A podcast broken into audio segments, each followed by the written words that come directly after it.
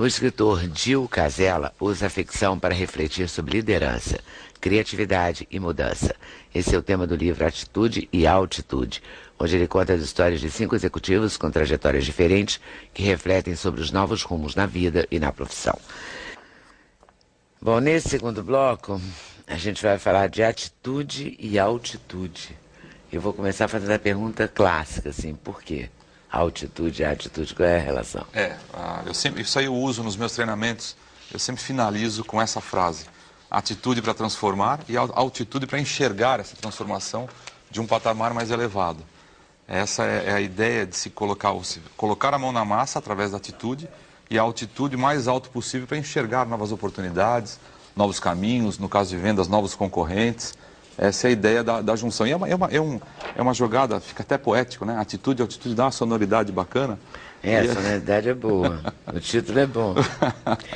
Você, você é palestrante. Eu trabalho com palestra e treinamento. Então, você faz o quê? Uma palestra motivacional? Eu faço motivação, alguns treinamentos, vendas, atendimento ao cliente, etc e tal. E o que, que você diz na motivação? É sempre para vender? Não, a motivação, na verdade, nos meus treinamentos, ela é pano de fundo para uma série de coisas, né? Então, mudar as pessoas para terem uma atitude diferente em suas vidas, pessoais e profissionais. É, então, a, a, o que se busca nesses treinamentos é justamente mudança de comportamento. É, é, ela é voltada para comportamento. Isso dentro, grande parte deles dentro de empresas, né? Dentro de empresas. Dentro de e aí, qual é a sua meta, assim? Qual é a sua linha mestra? É, eu, durante os treinamentos, durante as palestras, é fazer com que as pessoas enxerguem novas possibilidades. É, eu sempre falo muito de metas, de metas, que a pessoa defina metas pessoais, né, metas profissionais. A gente tem metas profissionais o tempo todo. A empresa coloca isso para a gente, olha, você tem as tais, tais e tais metas. Mas e a sua vida, como está?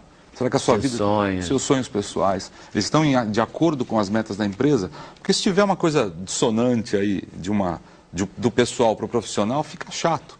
Você não consegue obter uma meta sem estar pensando na sua pessoal.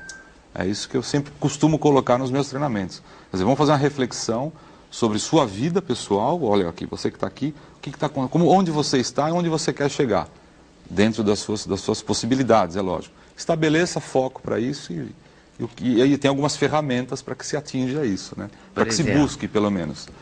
Eu criei uma metodologia, até está no livro, é, chamada DODIL. Quer dizer, o DODIL é uma, é uma metodologia que determina é, o primeiro D é o determinar uh, o que, que, se precisa fazer, né? o, detalhar ao extremo. Orçar o que você quer objetivar. Será que dá para chegar com o meu recurso físico e financeiro? O I é importante, de verdade. O L é lá na data tal. Aí quando não der certo no primeiro L, tudo bem, o DIL tem dois L's. Então defina um novo L para que essa meta seja atingida. Se, se tudo for válido até então, né?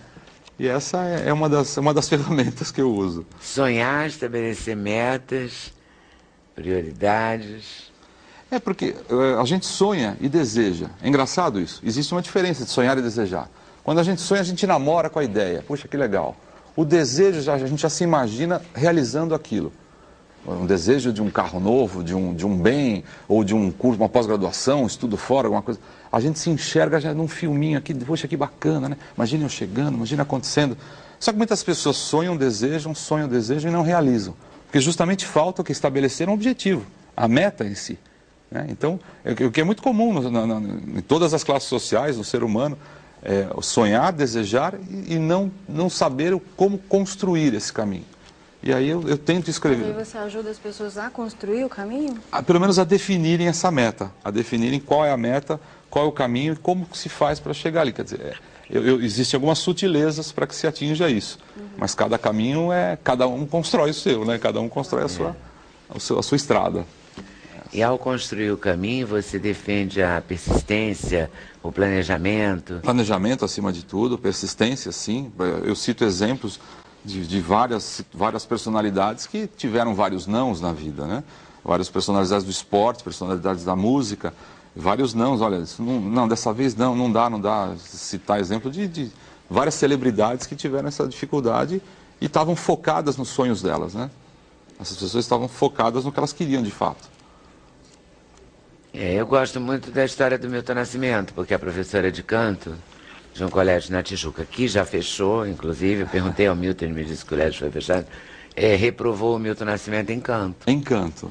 Que coisa, né? Quer dizer, acontece de tudo no Pois mundo. é, pois é. se ele tivesse aprovado. Que coisa, né? Ótimo. Se ele tivesse desistido, então. Pois é. Como, os como muitos talvez tenham desistido nessa, nessa, nessa falta de incentivo, né? Talvez muitas pessoas tenham desistido nesse momento. É, realmente porque a, isso. a coisa não é tão trabalho, simples. Muita gente falou que era loucura, loucura você fazer a carreira de saxofonista solo no Brasil. Era na época produtor, estava produzindo a Marina Gal Costa. Você vai abandonar isso, isso é uma aventura, isso não vai dar em nada. Olha aí. Eu né? costumo dizer que a grande ideia é aquela que, se- que o cara realiza. É Exato. porque ideias todo mundo tem, projetos todo mundo tem embaixo do braço, mas aquela que se realiza é a boa, né? É verdade, Léo. Mas tem que, tem que sonhar, né? Ah, tem que sonhar. E acreditar. E tentar realizar também, tem um lado prático, né? assim. Ah, claro, só sonhar não É, rola, né? não rola. Por isso que a boa ideia é aquela que se realiza. É, gostei disso. Boa. Essa é a boa. Essa é boa. Já sonhou um sonho sonhado e realizado? Já. Quantas vezes me disseram, você vai fazer um filme brasileiro falado em japonês? Você tem certeza? Por que, que você quer fazer esse filme? Poxa, os seus outros filmes são tão bacanas, tudo um em inglês, todo mundo entende inglês, o outro é um filme brasileiro, falado em português, com música do Roberto Carlos, agora você vai fazer um filme, um thriller, falado em japonês, no Brasil, tem certeza? Tenho. Realizou, né? Grande ideia. A grande ideia é realizada. E eles falam japonês mesmo? 80% do filme, a parte entre eles, é falado em japonês. Que bacana. E o que é em português, o que é com E você sabe japonês, por acaso? Assim, O suficiente. eu aprendi, eu aprendi um pouquinho para com falar eles. com eles, pelo menos gravando. Ah, não, mas eu coisas. tinha um intérprete também, porque senão não, não dava.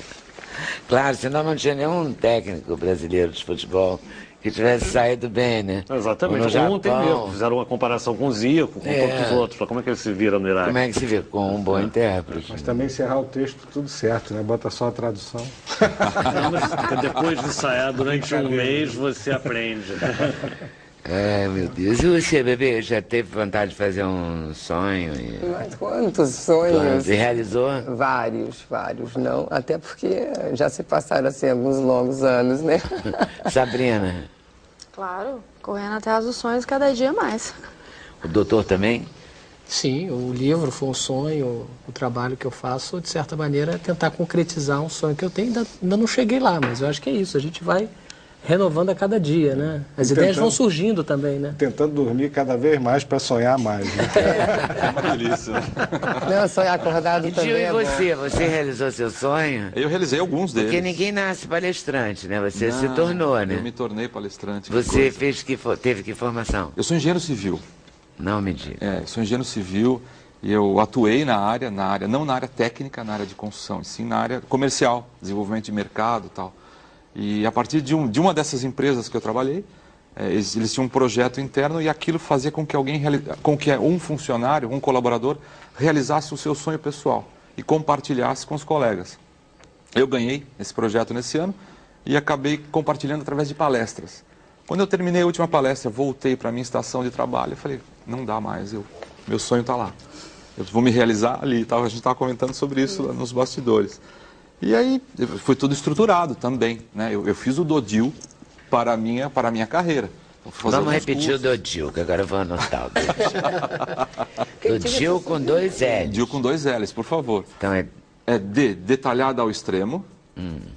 O segundo O, orçada. O o outro D, dá para chegar?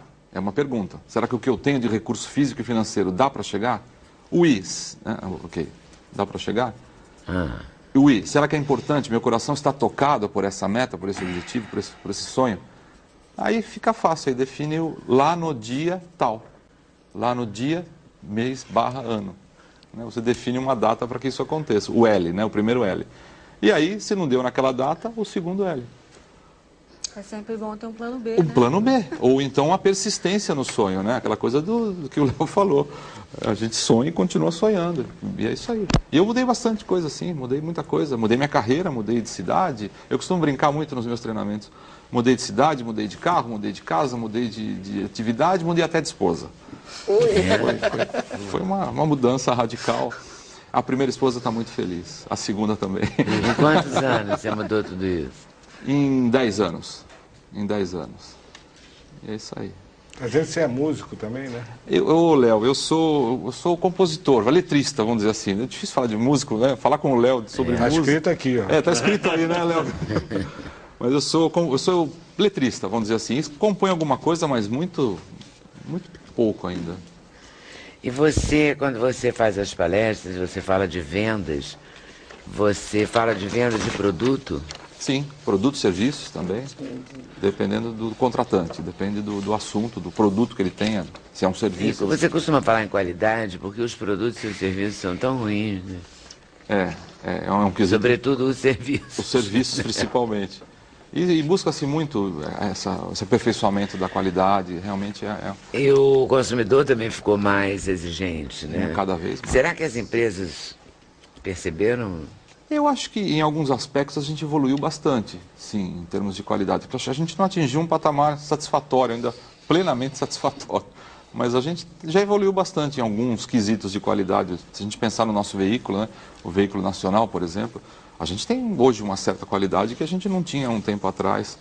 Mas tem muito caminho a andar, eu acho. Tem muitos aspectos, principalmente serviços, eu acho. E as empresas, quando te contratam, elas querem, elas querem que você estimule os funcionários delas para vender? Ou elas também têm preocupação com qualidade?